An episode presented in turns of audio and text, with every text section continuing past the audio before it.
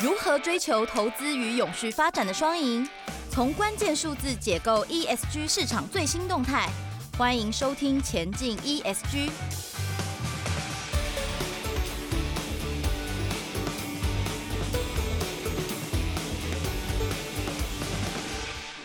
Hello，各位听众朋友，大家好，我是主持人佳云。大家好，我是 Jason。前几天其实我们都一直有在聊到整个碳市场的这个蓬勃发展。然后我其实有看到一些资料，就发现哦，原来现在已经有一百三十六个国家在二零五零年要提出近零碳排这样的目标。嗯，但是你知道达成这个目标，其实会就是呼应到我们聊到的一些碳定价、碳市场啊、碳的这个机制。如果没有做这件事情的话，其实近零应该是没有办法成功的，对吧？没错，其实要算这个的话，我们就有一个绝对不可以缺少的角色。就是会计师们 要帮我们算这个碳，不管是价格或是数量，其实都有赖这个会计师的帮忙。对，所以今天我们其实邀请到了一个很特别的来宾，他是我们啊 Deloitte 勤业众信联合会计师事务所永续发展服务的负责人陈盈舟 Joe，就跟我们打个招呼好吗？呃，主持人好，还有线上的观众大家好。今天为什么要请到 Joe 来？就是我们要讨论刚刚我们提到的这个话题，如何要达成净零碳排？其实碳定价变成一个很重要的一个机制。如果没有这项东西的话，相信这个是无法达成的。那我们第一个问题就会提到说，各国现在对于整个碳定价或碳市场的这个东西是否真的很完善？那这个完善是不是可以达到我们的净零碳排呢？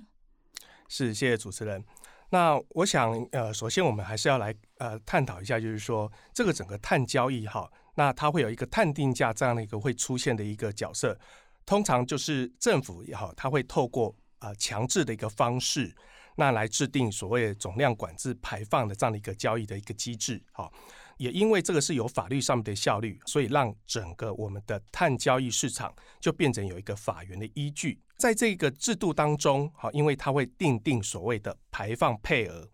那简单来讲，就是把这些呃温室气体排放的一个额度分配给我们的企业，它是以一个吨的一个单位。这个部分呢，就形成所谓的碳权。好，那举例来讲，就是说每个企业好，可能因为呃法规啊，政府配给他不同的一些配额。那当企业在生产过程当中，必须要使用这样的一个配额的情况之下，那当他使用超过他被配予的配额，他势必可能要透过一个呃去市场购买这样的一个呃方式呢，才能够符合这个主管机关法令的规范。如果说这样的一个法令规范没有达到的话，可能就会遭受到这个政府的罚款。好，那所以因此呢，这个部分的这个整个自然形成这样的一个市场。当然，这个市场好会随着政府机关它。呃，逐年的把这样的一个配额逐步的做一些减少，那这个就会迫使说大家就必须要进行这些去碳的一些作为。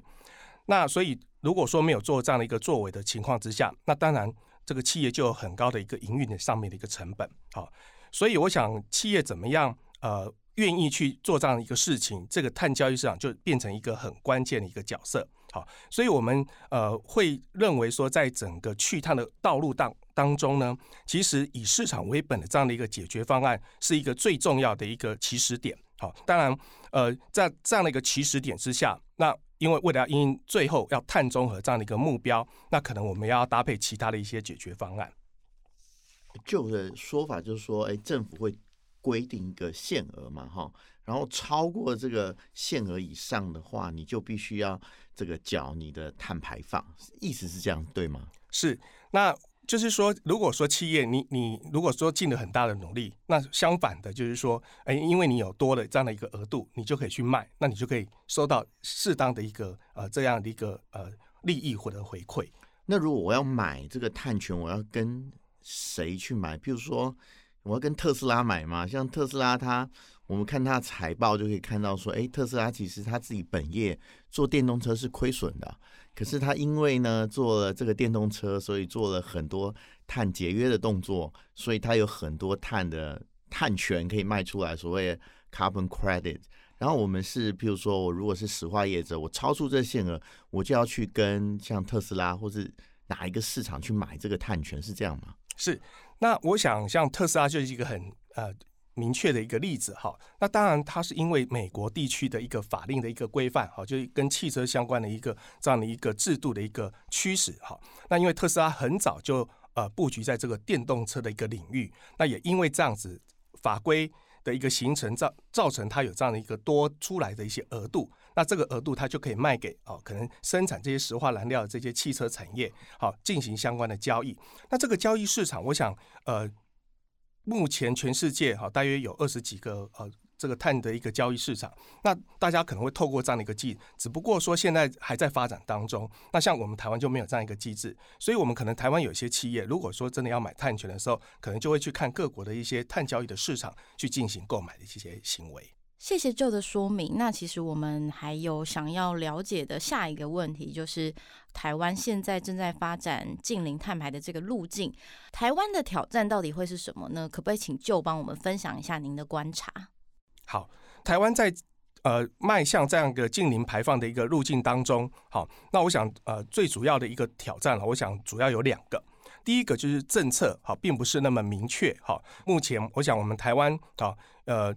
第一个我们不是在国际间啊，也不是联合国的会员哈，所以其实政府遇到的一些挑战也比较大，他必须要很努力的去做一些呃思考。好，怎么样跟世界各国去协调各式各样的方案，然后才可以降低我们对我们台湾的一些影响？我想最近政府的脚步也纷纷的加快。去年哈，这个环保署哈颁颁布这所谓的气候变迁应应法的草案，那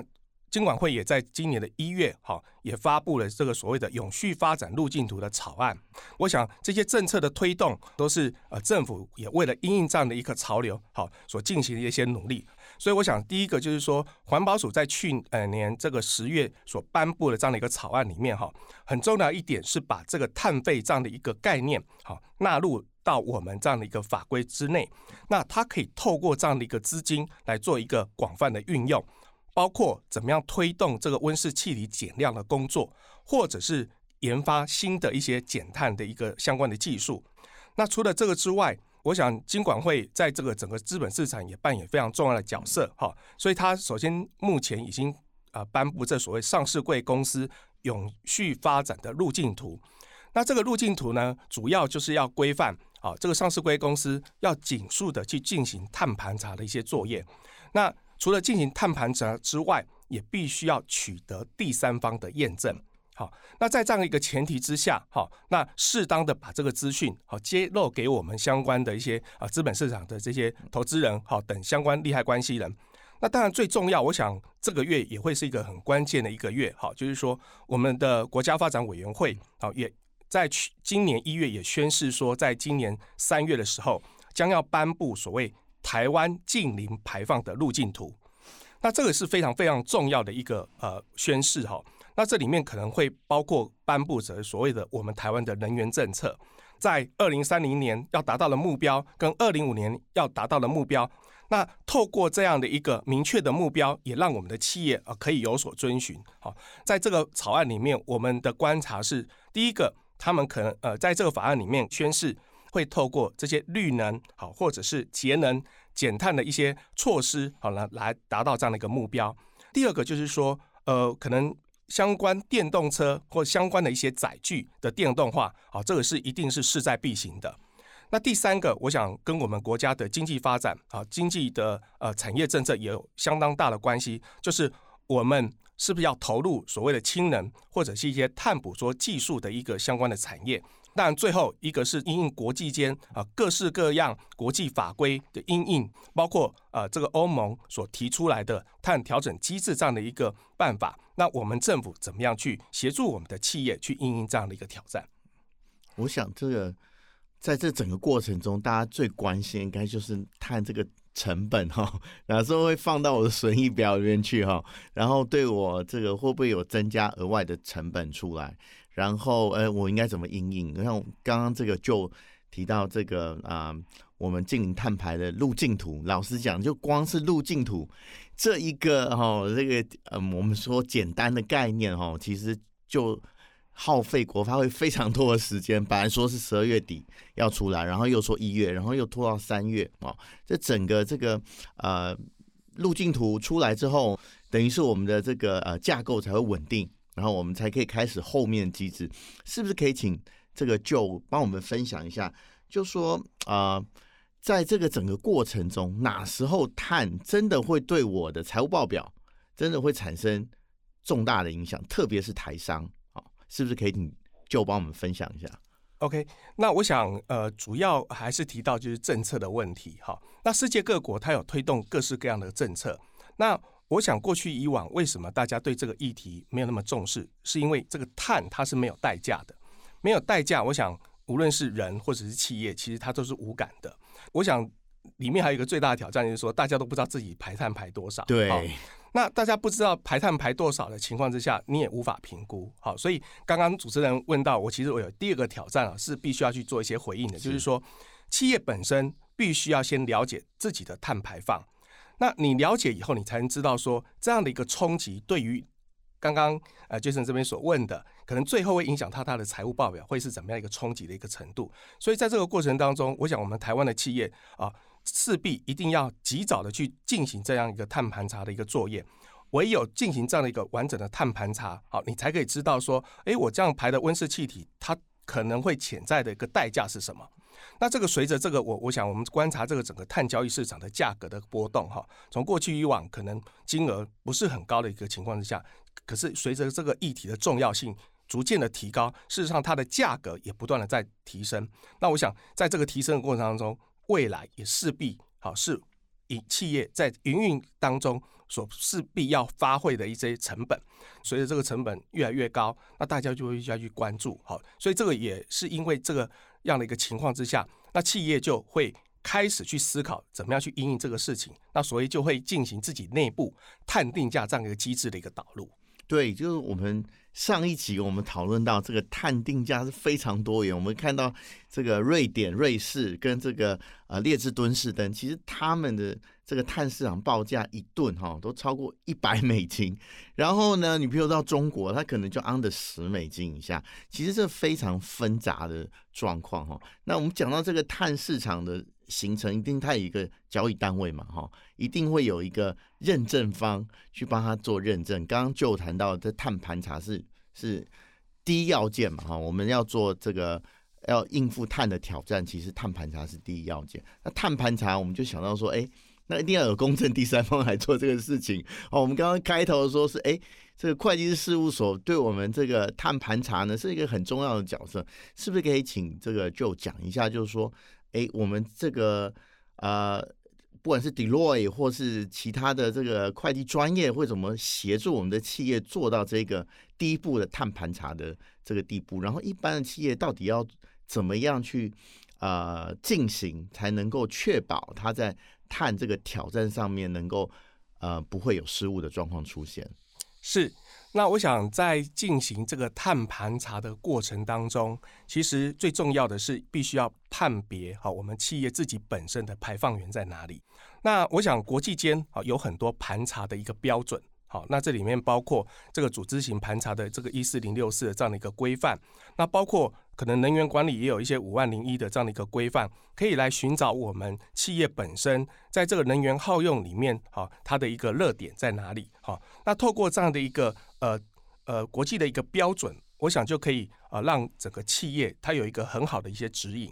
那以国际间好整个 Deloitte 啊的一个呃。过去以往在全球的一个辅导的一个经验里面，其实我们也辅导很多企业，无论是进行这些碳盘查的辅导，或者是进行这些碳盘查资讯的一个确信，啊，事实上我们都有很多的经验。那当然，这个我们也是随着这个国际间哈，它有订定所谓的确信准则这样的一个规范来进行我们的工作。好，那我们透过这样的一个工作，那依照这个国际好在进行碳盘查这样的一个规范。那我们会协助企业来确认它好到底碳排放的量到底是怎么样好，那也因为这样的一个数据好，那也可以取得好比较公正、比较具有这样公信力的一个角度。对，所以 Joe 的 title 除了永续发展服务负责人以外，还有一个确信服务负责人，就是来帮协助帮我们做碳盘查这件事，确认这件事情嘛。哈，嗯嗯嗯。我想要补充问一个问题，就是说，现在最重要是企业本身它到底要怎么去做到这件事情嘛？所以包含碳目标的设定啊，或是到底有什么样的方案可以来面对，甚至是之后在面对这个碳揭露机制的时候，我们企业到底该怎么办？好。那有关于这个问题，我想哈，其实最重要还是要先了解哈，怎么样进行碳盘查这个作业了哈。我想这是第一个。那第二个就是说，当然盘查出来以后，对不对？因为至少我们知道我们盘了多少的量。那当然未来的呃政府推动这样的一个目标以后，那我们可以伴随这个政府的目标哈，去设定。我建议哈，就是从几个步骤来做一些进行。那首先第一个应该是要进行这个我们的目标的设定。那这个目标的设定应该是说，怎么样结合？因为其实国际间有很多的资源，那我们怎么样好参考国际间的资源来协助我们？哈，那举例来讲，好像这个呃国际间有所谓的科学基础减量的一个方法，好，它有一个方法论。那这个方法论它也很明确的让你知道说，怎么样透过这样一个方法论去定定你减量的标准。和目标，那透过这样一个目标的一个定定以后，那大家就会开始按照这个目标去做一些实行。那在这个实行的过程当中，这里面就必须要去啊定定相关的一些策略，好，或者是相关的 KPI。那透过这样的一个方式呢，那当然就是要开始执行啦。那这个执行当然就必须要去了解到说，我们到底遇到了哪些困难。那比方说，可能我们有一些呃设备，其实它可能是非常老旧的，非常耗能的。那可能我们就必须要啊进行这些呃设备的这些汰换。好，那当然这个伴随的就是可能企业内部的财务可能就要进行这些财务上面预算的规划。好，那除了这个之外，那可不可以在产品的这个设计里面，或者是我们自己本身在这个使用这些产品的过程当中，我们可不可以去设计或者是使用比较永续或节能的一些产品？好，当然，呃，随着这个政府的这个能源政策可能颁布以后，那我们需不需要去做一些再生能源的一些投资等等的？这可能都是我们必须要加以去思考的。当然，最重要的要达成这样的一个工作，哈，事实上还是如同我刚刚提到的，整整体的员工的认知必须要。持续不断的精进跟强化，那所以这个东西就会变成说，教育训练的认知啊，大家的协同合作都是很重要的。我想第一点就是设定目标，接下来要怎么做？其实国际间也提出很多的一个 solution，那我把它归纳哈，我认为就是像我们有一些解药哈，就是说我们可能现在中毒很深了，那我们怎么样提出我们的解药？那首首先我想第一个就是说刚刚提的，是不是这些？碳交易市场或碳费这样的一个机制又能够尽速出来，那这个就是所谓的市场基础的一个解方。那唯有这样的一个机制，大家知道说，诶，这个代价不轻。那如果这个代价不轻的情况之下，是不是大家就会想其他的解决方式？好，例如说这个呃每一吨的碳费是三百块美金，可是我可能现在只要做两百块的的美元的一个投资，那可能就可以省了一百块。那是不是大家就更有诱因去进行这个去碳的一个作为？好。那第二个是科技为本的解方，就是说我们怎么样透过科技的一个方式来解决我们的一些问题。比方说特斯拉它开发的这个电动车，诶，的确它就省了非常多产生这样温室气体的一个状况。那比方说我们未来可能会呃，是不是要进行这个氢能的一些投资，包括生质能等等这些角色，好，绿电的投资，去碳呐，或者是减少这个碳排放的一个状况。那这个就是我们所谓的科技的一个解方。那当然，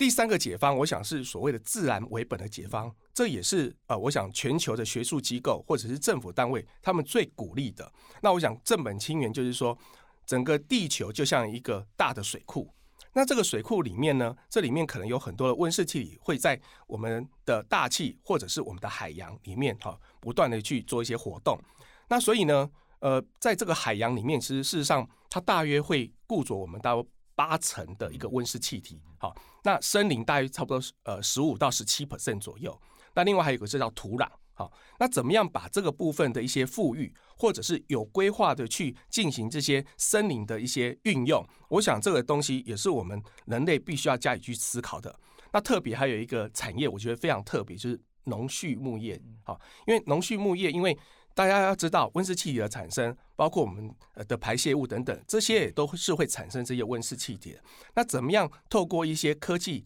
的一个方式，协助这个哦农畜牧业的一个发展？我想这也是非常重要的一个课题。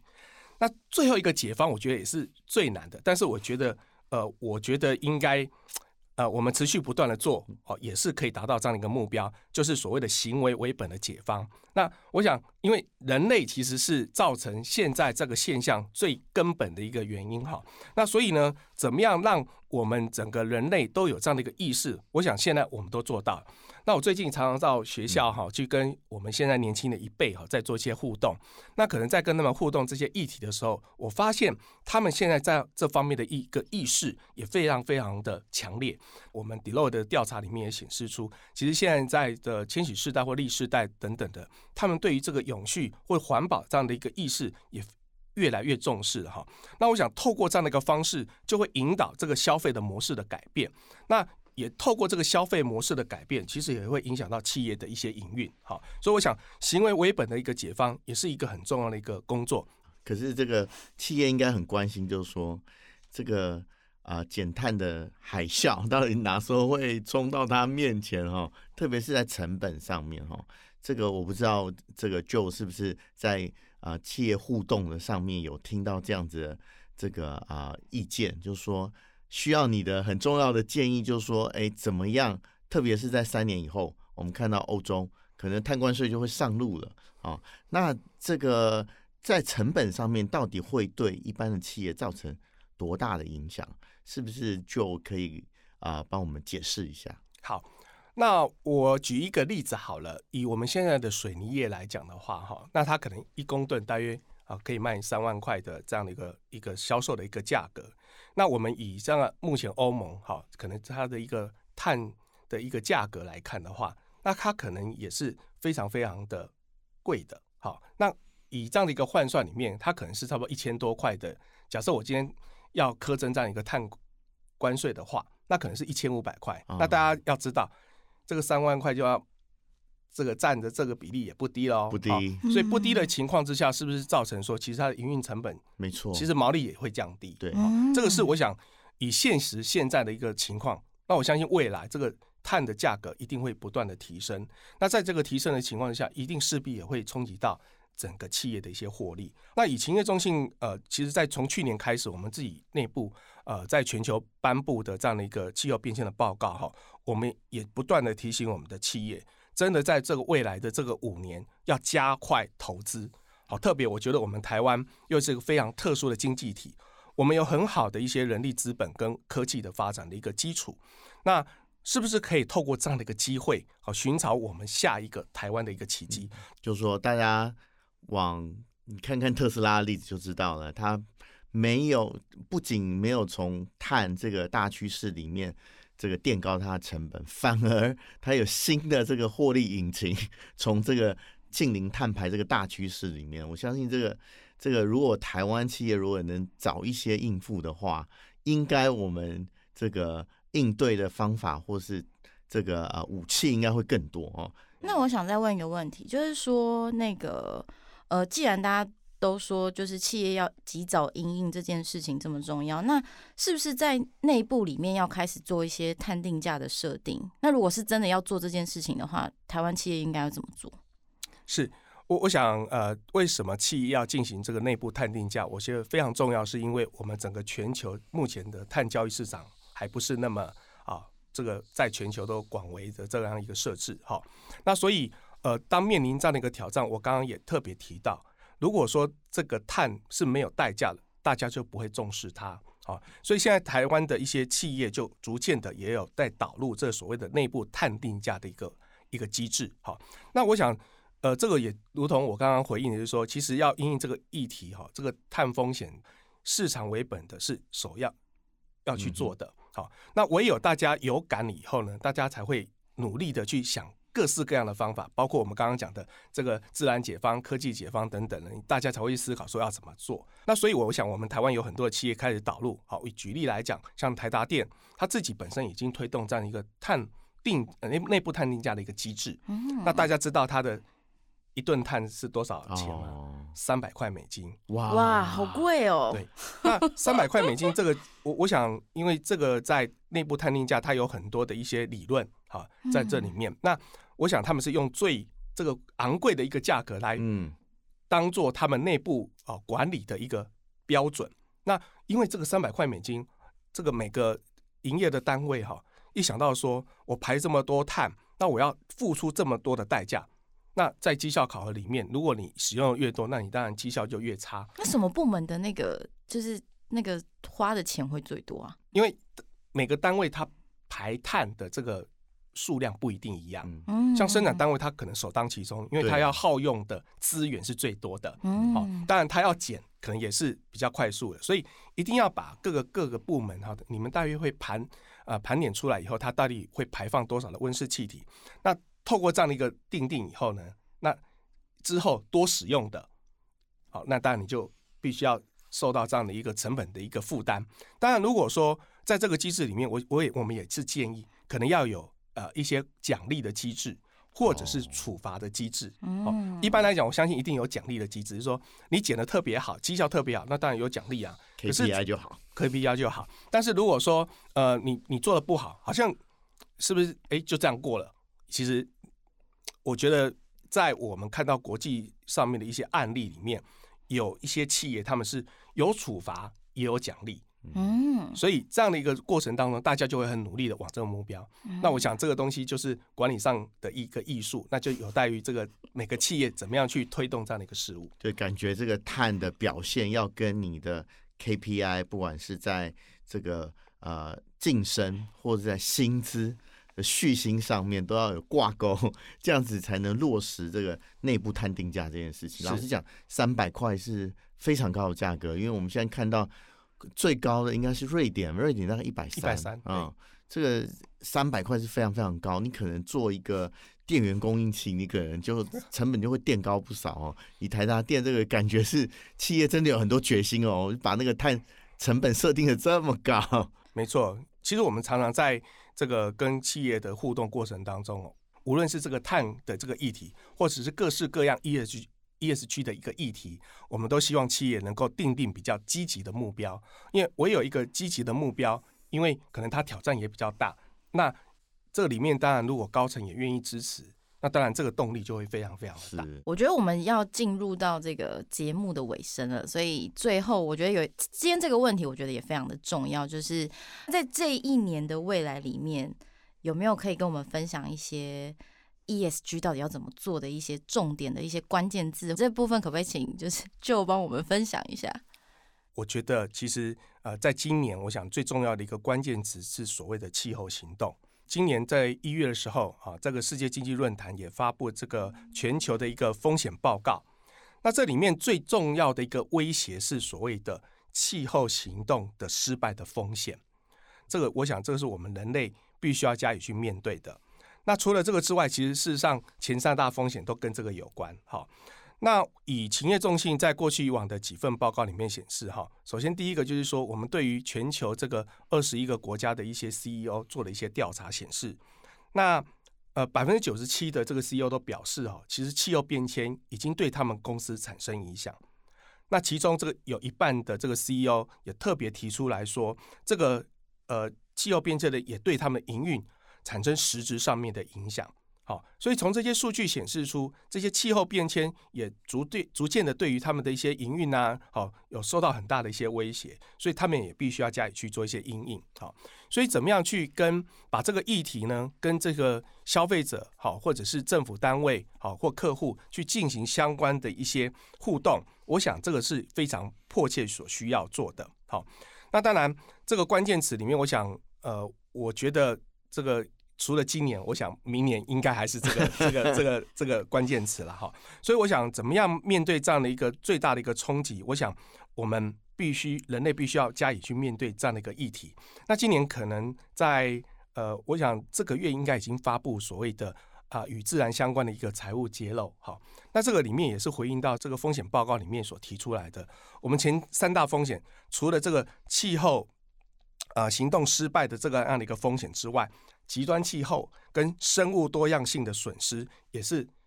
高居前三名。好，所以生物多样性这个议题，我想对我们的未来也是非常非常重要。那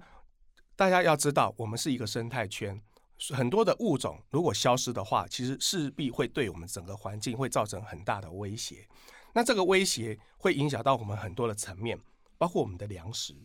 好，因为生物不平衡，那粮食可能的一个产出可能量就会减少，那这个就会造成另外一个议题。就是饥饿的这样的一个问题，SDGs 里面的目标。对，所以我想很多的问题是环环相扣。那这些风险都是我们企业必须要加以去面对跟应对的哈。所以我认为今年最重要的关键词是气候行动。刚刚提到的重要的结论就是。我们大家都要有一个很明确的共识，就是未来气候行动啊，气候变迁是人类要面对的大课题。今天真的很感谢，就是那个 Joe 来到我们的，就是我们的节目。那我们希望下次有机会可以再邀请您，就是一起跟我们的听众做分享。谢谢，谢谢 Joe，谢谢。